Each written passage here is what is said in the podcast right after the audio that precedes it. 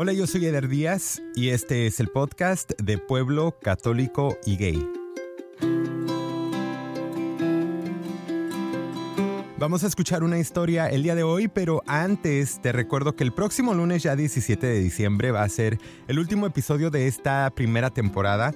Te agradezco todo el apoyo. En el 2019 ya viene la segunda temporada, ya la estoy preparando y está buenísima. Vamos a tomarnos un descansito de unas 2-3 semanas nada más y regresamos ya después en el 2019 con la segunda temporada. Comparte los episodios por favor. Si acabas de conocer el podcast, aprovecha estos días para escuchar todos los otros episodios que no has escuchado y si tienes oportunidad, déjanos un rating en iTunes Ojalá que nos dejes cinco estrellas. Si nos vas a dejar menos, mejor move on. y también este, acuérdate de seguirnos en Instagram, arroba de Pueblo Católico y Gay, para que sepas exactamente cuándo llega la segunda temporada. Y ahora sí, vamos a escuchar la historia del día de hoy. Hola, yo soy Patricia. Por favor, mejor Patti, porque luego si me dicen Patricia me siento que ya me regañaron. Ah, soy de un ranchito chiquito, chiquito en Jalisco. Allá son mis papás. Soy queer y no tengo religión que practico, pero creo que más uh, práctica de meditación. Ah, ok. Yeah. Patti, bienvenida al podcast. Gracias. Platícame de ti. Bien, so, ¿qué te digo? Um, primero, yo creo que siempre lo que viene a mente ahorita es lo que hago de, de trabajo soy terapeuta y mi, enfoque es la experiencia de las personas que vamos a decir que son de una comunidad, en inglés se dice people of color, entonces... Minoría. Eso, vamos a decir minoría, es una, es una palabra que no la uso mucho en inglés, pero vamos a decir que mi enfoque va a ser las personas que tengan una identidad de ser de México, de ser afroamericanas, de ser fuera de la identidad anglo. So, yo trabajo con esas personas eh, acerca de su salud mental en el enfoque de cómo es la experiencia de tener eh, esa identidad y también una identidad gay, lesbiano, bisexual, transgénero o también uh, de ver los conflictos que vienen en una persona, vamos a decir, cuando esas identidades chocan. Y entonces lo mismo es uh, mi historia. So, eh, mi historia comienza cuando, vamos a decir, yo tengo la primer reconocimiento de, algo como, vamos a decir, un poder mágico, ah, cuando yo tengo como unos cinco o seis años por ahí. Mi poder era ser invisible y sigue siendo ser invisible porque mi identidad es ser queer y eso quiere decir que muchas cosas, pero para mí quiere decir que nunca he pensado primero en si es mujer, es hombre, ah, es una persona trans. Nunca, nunca lo he pensado primero antes de querer. Quiero primero y luego mm, lo demás, ok, ya veremos. So, el entendimiento de la parte de ser invisible me llegó temprano porque en mi experiencia, culturalmente, el que yo tuviera interés en niñas, era como, oh, están jugando, oh, mira, están agarraditas de las manos, pueden bailar en el baile y, quién les dice nada, porque culturalmente era invisible la posibilidad de tener algún tipo de atracción hacia una niña. Entonces la realidad para mi experiencia era que si no era con niños, no era peligro. Era el poder de ser invisible. La gente me asumía heterosexual y por lo mismo había un poco de protección que no encontraban peligro en mis relaciones con otras muchachas porque ellas, ellos lo veían como amistades. Claro. Qué interesante porque por lo general, del otro lado, cuando eres un niño en nuestros pueblos, inmediatamente te ponen un label cuando te ven juntándote mucho con un chavito, cuando tienes un mejor amiguito. No saben distinguir una amistad del morbo, los adultos. Sí, sí, sí. No, y sabes que eso más lo encontraba con mis con muchachos y por eso mismo dije, bueno, si, si de veras me están diciendo que por allá no, y para mí es igual de posible una amistad o una, un romance con, con una niña, entonces, you know. con permiso. Right, yeah. No, y no nomás eso, like, you gotta think que, y yo hasta muy después me, empecé a dar cuenta que era una manera de borrar la sexualidad de las mujeres, muy cultural, ¿verdad? Que las mujeres no tenemos sexualidad, y eso es muy La realidad es que la, la religión un poco, la cultura un poco, patriarchy un poco, todo eso se apila y influye que estén borrando la posibilidad de que mujeres tengan deseos. Entonces, otra vez, invisible, you know? ¿De dónde eres exactamente? Soy de un pueblito chiquito que se llama La Unión de San Antonio, Jalisco. Ándale. Está chiquito, está chiquito. Está muy bonito allá. Estamos como, vamos a decir, cuatro, no, 40 minutos por ahí, fuera de León. Estamos donde pega Guanajuato con Jalisco, con Michoacán, en, en, ese, en esa área chiquita. Cerca de los altos. Entonces. Cerca de los Sí, de, de hecho, uh, sé que Renato, otro de tus uh, invitados, uh, un muy buen amigo mío, es de los Altos Jalisco y cuando acabo de, de, ir a visitar hace, hace poco y estuve por ahí por sus andares y está tan, oh my God, está tan bonito. Sí, el pueblo de donde es Renato es hermoso. Si no me equivoco es Jalos Totitlán. Sí, sí, sí, sí es de Jalos. Es de y yo Jalos. soy de la Chona Beach. Ay, Cuando quieras. qué nice. Llega ahí, se llama Encarnación de Díaz Jalisco. La chona. Y, y, tú nomás diles que vas de parte de Ver Díaz y te van a tratar muy bien. Yo, yo, yo creo que no está lejos el, no. eh, de, de, nuestro ranchito. Estamos cerca de Lagos de Moreno. Sí, nosotros también. No debe de estar muy lejos porque nosotros también estamos como 40 minutos de León. Ok. Entonces... Nada más que nosotros estamos mucho cer más cerca de la frontera de Aguascalientes. Ah, ya. Entonces... Aguascalientes de nosotros está como a 15 minutos. Ah, ya. Entonces tú quedas más o menos como media hora, vamos a decir. Sí. De donde, imagínate. Pásale, no, de veras. Y tenemos muy buen pan dulce, el mejor pan dulce sí. de México. Y tenemos un momiario que tiene más momias que Guanajuato. Ay. Entonces, la gente no sabe, pero de, pásale. De tiro, me, me, encanta, me encantan las invitaciones. Nosotros, ah, para presumirte lo de mi rancho, eh, tenemos queso muy rico. Mm. Para que vayan a comer queso con toda confianza. Estoy traumado con el queso, entonces a lo mejor ahí voy a andar la próxima semana. Sale, sale, dale, dale. La Unión de San Antonio, Jalisco. La Unión de San Antonio, Jalisco. Sí, está muy, muy bonito por allá. Está llenísimo de, de gente chula, de gente muy, muy, muy buena. Muy buena, sí. Me gusta mucho la gente de la Unión. Es calmado el lugar, es uno de esos lugares que cuando visitábamos, porque mis papás son los dos de allá, pero mis uh, hermanos y yo somos nacidos aquí, luego nos llevaban, cada año pasábamos mitad del año allá. Oh my goodness, era de lo mejor. Uno puede jugar en la calle, jugar resorte todo el día, ir y venir a donde quiera uno, porque todo el pueblito está lleno de gente que es familia. Y entonces estábamos, a, vivimos al, al, enfrente de la casa de mi abuela, uh, que tenía en su tiempo una, una tiendita donde vendía comida hecha a mano. Oh my goodness, mi abuela era una de las mejores cocineras que he conocido ah. en toda mi vida y hasta este momento tengo memorias que tienen olor porque mis primeras memorias son de cómo olía el maíz cuando estaba hirviendo para hacer tortillas y tamales y un montón de cosas así. Wow, qué bonito. Yeah, yeah. Pati, platícame entonces el impacto que tuvo el crecer en estos dos mundos, en cómo tú te ibas viendo. Ya, yeah. crecer así era como eh, empezar a entender que había un gran privilegio y me trataban completamente diferente según cómo me estaba viendo el mundo. Aprendí muy temprano que quería tener mucha amistad con muchas personas, pero con algunas personas quería más de amistad. So, lo podí como navegar y entré en conciencia, conciencia, vamos a decir, por ahí los 16, 17 años. Y me acuerdo la primera persona que le dije, mira, no sé qué es esto, pero siento así, siento así, siento así. Tenía yo un maestro y este maestro uh, era una de las primeras personas que yo conocí que tenía la, las dos identidades de ser latino y de ser gay. Y por lo mismo, un día me preguntó, oye, ¿qué traes? Te veo diferente, te veo triste, te veo que ya no eres igual. Pues no sabía qué hacer. Y dije, oh my God, this is an attraction, esto es una atracción y voy a tener que navegarlo. Él me dice, es muy hermoso que tú sientas así y es muy bonito y no estás haciendo nada malo y no tienes que sentirte tú con pena. Yo te respeto y las personas que te quieren te van a respetar.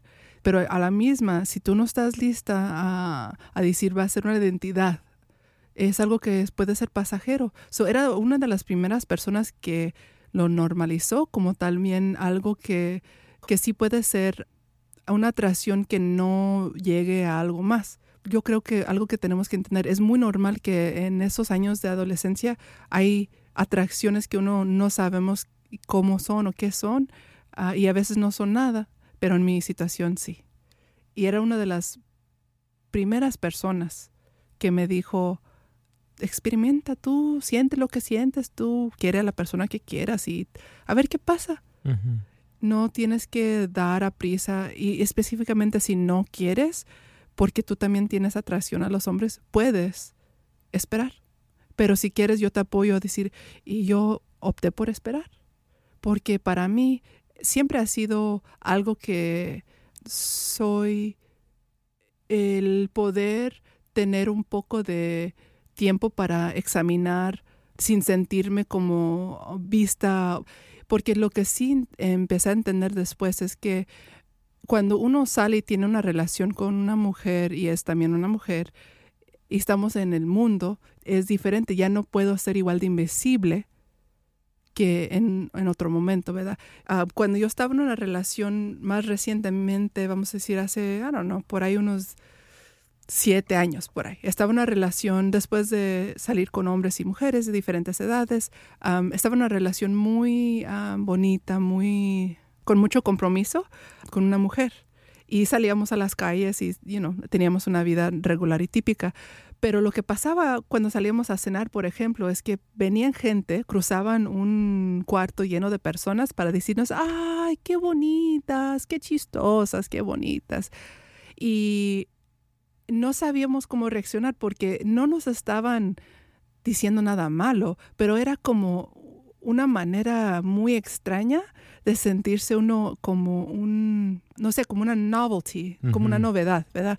Y era extraño y nos pasaba de muchas veces, nos pasaba, y otra vez enterándome que eh, la sociedad como tiene un ver diferente de la sexualidad o la relación entre mujeres que la relación entre mujeres y hombres. Porque en los años que he estado con mi esposo, hoy día, que estoy casada con un hombre, nunca en nuestro matrimonio, nunca en el tiempo que hemos estado juntos, que es más de seis, siete años ya, nadie ha venido, cruzado un cuarto lleno de personas a decirnos, ay, qué bonitos, qué chistosos se ven. nunca la única cosa que ha cambiado, yo soy la misma, la única cosa que ha cambiado es mi pareja. Me gustaría preguntarte, regresando un poquito a tu adolescencia, cuando tú te sentías invisible porque podías jugar con niñas y nadie lo veía mal, y obviamente todo el mundo veía mal si te juntabas con un niño, si entre las niñas recibiste un rechazo mm. o si notaste que ellas sentían alguna incomodidad. Mm, ya, no, um, porque, well, te digo dos historias. Entonces, mi primera reacción así, así es no porque otra vez es invisible y la realidad es que el afecto entre niñas, el agarrarse a la mano, a los abrazos, es muy aceptado. So, no recibían ningún rechazo porque en sí a esa edad no era nada sexual, era afecto, pero con como, oh, wow, mi corazón me late un poco diferente no era de, llegar a, que sintiera yo un rechazo, porque no, no era que yo haya profesado mi amor, no era que haya, que haya yo sentido necesidad de actuar diferente, era sentir diferente. So. ¿Y, de, ¿Y la otra historia? Oh, uh, una de las cosas uh, chistosas que según yo muy invisible, según yo, pero si les preguntas a mis hermanas o a mi hermano y algunas de mis amistades, iban a decir, pero ni tan invisible, porque era como los estereotipos de que yo siempre era muy brusca o no sé cómo se dice, como muy no sé, que me valía gorro treparme, subirme, bajarme, siempre muy traviesa, como que de alguna manera ellos me veían especial. Mm. yo según bien invisible, pero cuando yo estaba bien armada de, valor cuando estuve en la primera relación donde yo sentía amar a una mujer y yo les iba a decir a mis hermanos, el coming out, you know, el coming out story, bien yo asustada, que qué va a ser, que qué va a pasar. Yo tenía ya como 26 años, 27 años y me acuerdo que ya pues ya armada de valor ya es otra cosa, ya cuando uno siente ese amor ya es como vale gorro, que me digan que sí o que no, porque yo en el amor me apoyo, según yo, porque así soy yo. El corazonzote. Pero bueno, total, eh, yo fui con mis hermanas y las senté en una cena. Íbamos a comer pasta. Bien seria yo. Hermanas, es que tengo que decir algo muy bonito. Estoy enamorada, pero con una mujer. Y yo bien, oh my God, les dije. They're like, oh, qué bien, that's nice, pass the pasta. Pasa la pasta.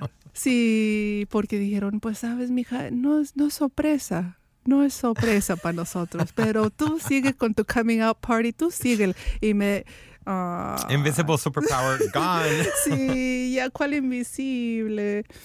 ¿Cómo fue exactamente entonces tu coming out después con tus papás? Ah, sí, lo tuve con mis papás y creo que es una de las cosas donde queda todavía un poco, vamos a ver, ¿verdad? Lo interesante de ser persona bisexual o queer, como yo identifico, es que sale uno una vez, sale uno otra vez y luego dicen, oh, ya se te olvidó, ya no, ya no es cierto. Y entonces la, la manera en que ocurrió para mí es así. En esa misma etapa les quería yo presentar a mis papás mi pareja, ¿verdad? Los senté varias veces y les dije, miren, quiero presentarles a alguien que es muy importante para mí y esta es una persona que yo quiero mucho y eso indica para mí que sí es posibilidad que yo esté con una pareja que es mujer, pero ellos solo eh, entendieron, alguien es importante para mí, pórtense bien. Que yo creo que para mí hasta este momento es lo máximo que ellos pueden ofrecer. Y no me duele tanto, vamos a decir, que no pueden ellos tener concepto o poder aceptar o, o incorporar llenamente todo lo que es mi identidad, porque tampoco no, ni se las puedo explicar para decirle la verdad. Para mí solo lo que tienen que ofrecer es un lugar donde es seguro que yo sea como soy. Y sí me lo han dado, sí me lo han dado. Me lo han dado en, en todo momento. Sí, siempre pienso en, en qué hubiera pasado si yo hubiera elegido o continuado en la relación con la mujer y, y nos hubiéramos casado. Porque era una posibilidad en, eso, en ese entonces, ¿verdad? Ah, nos queríamos mucho. Cómo ellos tuvieran que lidiar en una manera diferente con la apariencia de mi pareja, de, de mi, de mi matrimonio. Sí. Porque ahorita no tienen que lidiar. Es también el privilegio que como que les extiendo a ellos. Y para mí, en, en este momento no necesito que me digan, entendemos 100% lo que es tu identidad. Lo que necesito es que ellos abran la casa y abran el corazón y nunca hablen mal de todas mis amistades LGBT. So, eh, eh, la práctica de querer en vez del el afirmar solo en palabras que pueden querer. Lo que les falta a mis, yo creo que a mí y a mis papás es un poco más de palabras, pero a veces también digo que en mi trabajo he aprendido mucho acerca de las muchas diferentes maneras en que las personas hacen paz con la identidad Claro. y que a veces no es el poder tener una bandera del arco iris. A veces no es poder gritar del techo de todas las casas. Y yo entiendo, yo acepto, yo voy a... A veces es más como, te queremos. No sabemos qué es eso, pero te queremos. Y para mí es hasta ahorita suficiente. Qué bonito. Yeah. Platícame sobre la transición que tuviste que hacer de una relación con Ah. una mujer Yeah. a una relación con un hombre. Ya, claro. Sí, es, es extraño porque otra vez mm, lo que era más extraño era como el mundo nos trataba y las cosas que la gente nos preguntaba y que sería- sentían derecho de preguntarnos. Muy opuesto a lo que, lo que siento y navego con mi esposo, ¿verdad? So, cuando estaba en una relación con una mujer, el mundo nos... gente que no conocíamos nos preguntaban, una de mensadas, ah, ¿quién es el hombre? Es muy común. ¿Quién es el hombre? Le digo, ah, pues quién sabe tú, ¿Quién, quién será, porque las dos somos mujeres y ah, sí nos gusta y adrede. Pero la realidad es cuando no hay hombre en la relación, pues porque tiene que haber hombre. Y que los, los roles de quién cuida qué, quién compra qué, quién gana dinero, son diferentes entre una relación am, donde los, los dos nos vemos como pareja. Pero eso se puede llevar en cualquier relación, no solo tiene que ser con una relación donde los dos son mujeres, los dos son hombres. Lo digo porque hoy en mi relación es una de las razones por qué mi, quiero tanto a mi esposo, porque él nunca vio la necesidad de decir, ah, esto es lo que tú haces porque eres mujer y esto es lo que yo hago porque soy hombre. La razón porque yo siempre uso pareja y muy rara vez uso esposo, esposa, cosas así. Uno, porque quiero que la gente piense que mi pareja tal vez podría ser hombre o podría ser mujer, que, que les importa a la gente. Y me gusta mucho ver qué están haciendo observar, observar qué, qué, cosas me preguntan, qué, porque enseña más de la otra persona.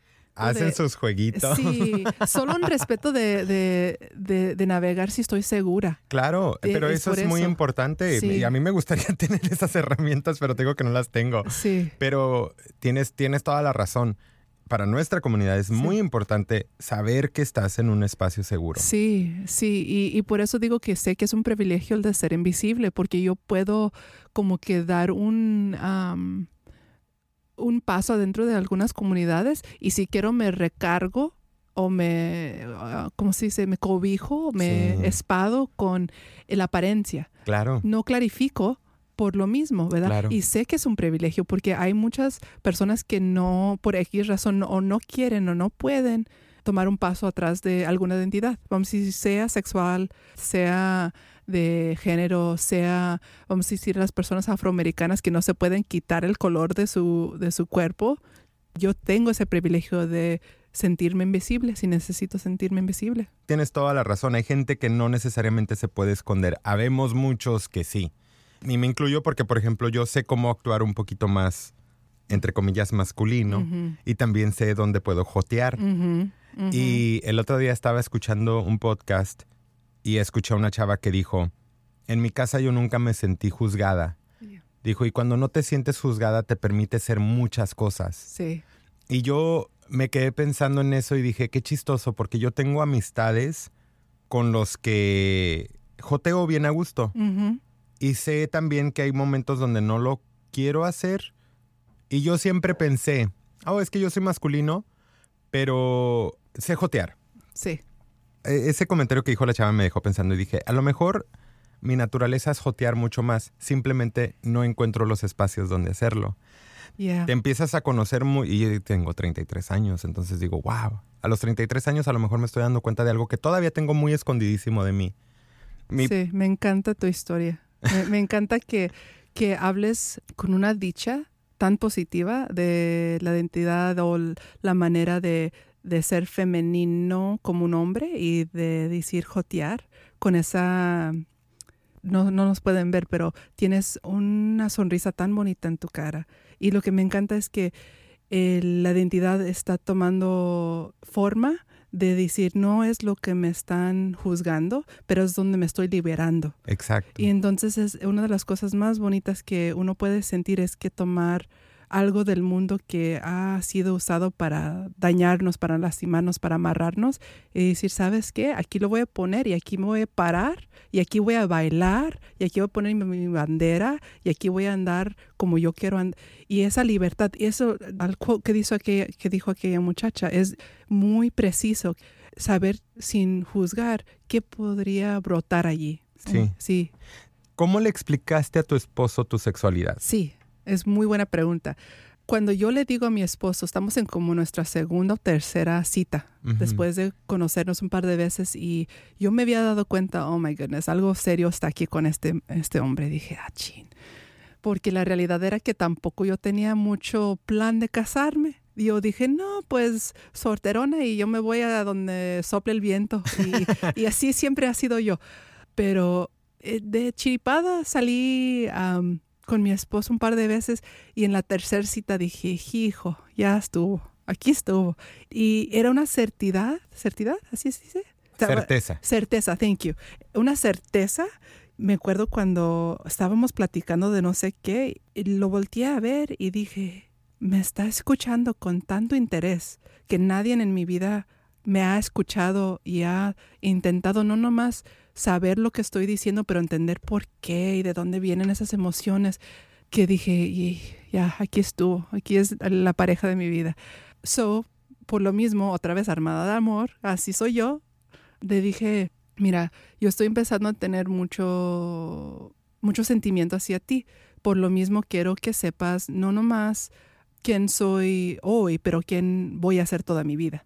Y le dije, toda mi vida he sido y voy a ser alguien que tiene una atracción que es abierta, que no tiene un límite de decir, voy a sentir solo atracción a hombres o mujeres o cualquier otra presentación de género, pero que para mí lo que es cierto es que yo te quiero ahorita a ti y no creo que eso cambie. Y pues me dijo, bueno, qué bonito, eso me encanta.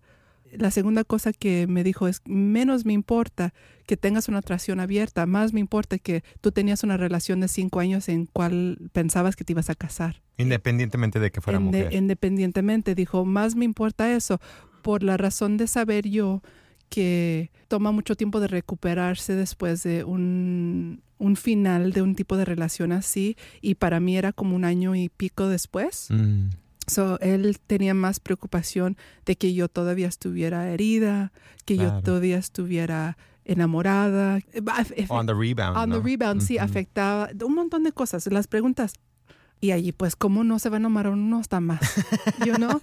Así que tienes que tienes que pensar que si la reacción a las dos semanas ya se estaban casando. Oh my god, oh my god. Y tienes que pensar si la reacción era que yo fui a estoy arriesgando que me que él me rechace, que para él lo tomó tan en serio y no nomás tan en serio, pero con tanto respeto hacia mi primera relación, el que él haya dicho eso en ese momento dijo, "Bien, puedo compartir contigo mi corazón y mi vida total." Y para mí es una de las cosas que yo guardo más cerca de mi corazón, esa reacción que él tuvo. No sé si él, él, lo sepa. Se lo he comentado a veces, pero no sé si él lo pueda sentir con la misma profundidad de decir, eso es ser aceptado, y eso es ser querido, y eso es ser, no sé, es como decir, mira, esto es la única cosa que me asusta. Te la entrego a ti a ver qué tú haces. Y él dijo, bien. Sí, tu momento más vulnerable. Sí, y él respondió en tal manera que por eso es mi esposo, por eso es mi pareja. ¿Sientes que tu familia cree que se te quitó lo que eras? Oh, yes, yes, porque ya no se ve. Y eras entre comillas, lo digo. Right, right, sí, sí, y lo entiendo. Sí. Um, sí, y ese es el, otra vez como el, el privilegio o el castigo de ser invisible. Y sé que entienden más mis hermanas, porque mis hermanas son unas de mis mejores amigas y mi hermano también, y entienden a través de mi trabajo que no he dejado el mundo LGBT. Q, ¿verdad? Entonces no sé si, si me creen muy... Um, advocate, muy abogada de, o si me, el que ellos entiendan y me digan, yo entiendo que tú eres, no necesariamente lo necesito, porque lo que sí hago a veces es que los, sí los hago como stretch un poco. Por ejemplo, tuve mi despedida sortera en West Hollywood. Tienen que venir. A huevo. O vienen y se divierten o vienen y se divierten. Y cuando tengo de tarea ser ¿cómo se dice? Maid of Honor. Maid of Honor, eh, dama de honor. Dama de honor, eso. Todo el mundo vámonos a Palm Springs, todo el mundo vámonos a un drag show, todo el mundo vámonos a... También porque lo que quiero es que se normalice para mí el que el mundo que me rodea me vea en mi, vamos a decir, en mi elemento. Sí, sí, sí. Donde yo me siento a gusto, porque yo siempre estoy visitando. Vamos a decir que si tú tienes una amistad, que siempre tú vas a su casa de ellos y viven retelejísimos. Que tú siempre estás allí, siempre vas a todas las fiestas que te invitan. Entonces, de vez en cuando es justo que esas amistades vengan a tu casa, que hagan el trabajo de cruzar aquellas carreteras y aquellas valles y que ellos empiecen a averiguar cómo se van a sentir a gusto en tu casa y también que tú los, ¿cómo se dice? Welcome. Desde la bienvenida. Desde la bienvenida a, tu casa también. Entonces, para muchas de mis amistades, solo las elijo hoy día cuando veras personas que quieren y celebran y quieren estar en mi casa, vamos a decir. Pregunta. Ya. ¿Crees que la comunidad, en algún momento has sentido que la comunidad, que tu relación ahora con un hombre, digamos, que la comunidad también te ha discriminado por eso? Sí. So, lo que más siento es que es entendible de alguna manera que he percibido y he sentido y hasta he tenido certeza a través de preguntar que sí se sienten diferente hacia mí algunas de mis amistades y también eh, la comunidad en como yo la conozco. Y digo que es entendible porque estoy accediendo a ese privilegio de que no voy a aparentar ser parte de la comunidad Ah, y entiendo que para mí es como otra vez ponerme esa capa de, de desaparecer y poder yo navegar un mundo con un poco menos de peligro. Sí. So, lo entiendo de alguna manera. Pero am, también de, alguna, de algunas maneras es una manera de que la comunidad me niegue. Y eso es algo que podemos ver nosotros, que tenemos que platicarlo como partes de la comunidad, que sea yo, Patty, o sea alguna otra persona que tenga la identidad de bisexual o queer o, you know, que esté fluid with their attractions o lo que fuera, que es muy importante tener un lugar en la comunidad que diga sí, no necesariamente solo gay o bisexual, gay o lesbiana, que son la- las, las identidades legítimas, pero que haya un lugar donde las personas bisexuales que son bisexuales van a quedarse bisexuales, fueron, serán, Y morirán bisexuales. ser- seremos. Fuimos, fui- ya, anduvimos. sí, anduvimos y luego fuimos y luego venimos y seguimos igual. Que, que tengamos un una parte de la plática, ¿verdad? Porque otra vez, son cosas que ya no me pasan igual, pero sí ha habido momentos en donde yo he tenido que pensarla acerca de qué es el beneficio y qué es el costo de tener una identidad abierta como bisexual, porque estoy casada con un hombre y a veces lo que decido es no decir nada. Y no es porque yo no quiera decir nada, es porque la realidad es que me causa a veces más dolor el decirlo y ser negada al no decirlo. Mm. Y eso me duele mucho mi corazón. Pero otra vez el- el- la- el- los dos lados de la misma espada, ¿no? De un lado es mi protección y sé que es un, un privilegio y del otro lado es algo que ah, me puede lastimar mucho y me Sí. puede hacer sentir que, que no soy de Davis.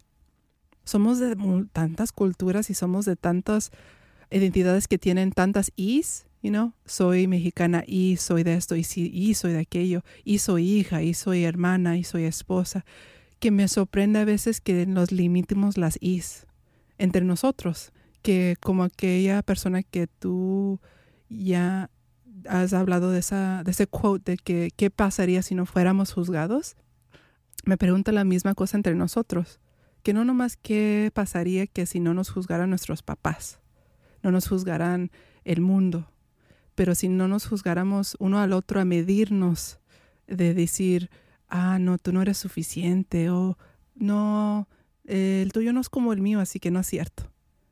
Y de entender que podemos ah, ofrecernos a uno al otro un poco más de espacio para que yo también pueda asistir bajo aquel, aquella bandera. ¿Eres feliz? Oh, sí, sí, sí, completamente. Am, estoy feliz en mi matrimonio, estoy feliz en mi vida, tengo amistades que me llenan el corazón, tengo una carrera que me, que me da el, las metas, que me da el, la definición, que me da el, que es como contestar a un llamado que tengo en la vida, pero no estoy satisfecha con las limitaciones todavía, las que tenemos en la comunidad, las que tenemos hacia la manera de pensar en la salud mental. No estoy satisfecha. Según Patty, ¿cuál es la clave de la felicidad? ¿Y qué te hace falta para lograr estar satisfecha? Me encanta esa pregunta. La clave de la felicidad. Entonces yo voy a mi, a mi quote favorito, que es, el amor es como uno pasa nuestro tiempo en español. So en inglés es, love is how you spend your time. Y este quote para mí significa que la felicidad está donde uno invierte el amor. Y por lo mismo inve- invertimos ahí tiempo, invertimos allí nuestro ser, you know. So para mí si uno quiere ver lo que es la, la llave de la vida, tiene que ver uno qué quiere y dónde está uno dispuesto a invertir tiempo. So, para mí lo que me hace falta para ser satisfecha, yo creo que más, más tiempo y más habilidad ah, de amar en diferentes maneras, nuevas maneras a nuestra comunidad. Porque siempre yo creo que hay más que hacer. Y como yo soy muy activista, según yo, y muy invertida en, el, en el crecimiento y sanamiento y la libertad de, de las personas LGBTQ, es diferente en español decir todas las letras. pero para mí lo que hace falta es simplemente seguir adelante y, con las otras personas como tú y como algunas otras personas que, que todos conocemos, hacer esfuerzos para tener más espacio, para más historias, para más formas de ser y para ser más completos como personas. Muchísimas gracias por escuchar el capítulo de hoy. Acuérdate de compartirlo. Y todos los lunes, primero Dios, aquí vas a encontrar un nuevo episodio, un nuevo tema, excepto las próximas dos semanas después del 17 de diciembre. Nos vamos a tomar un descanso para cerrar la primera temporada y después presentar la segunda. Conéctate con nosotros en Instagram, arroba de pueblo católico y gay. Y si tienes oportunidad, por favor, te pido que vayas a iTunes, nos busques y nos dejes un review. Si te gustó, déjanos cinco estrellas, déjanos también ahí un comentario. Y estamos aquí a tus órdenes si quieres compartir tu historia. Yo soy Eder Díaz y yo soy de pueblo católico y gay.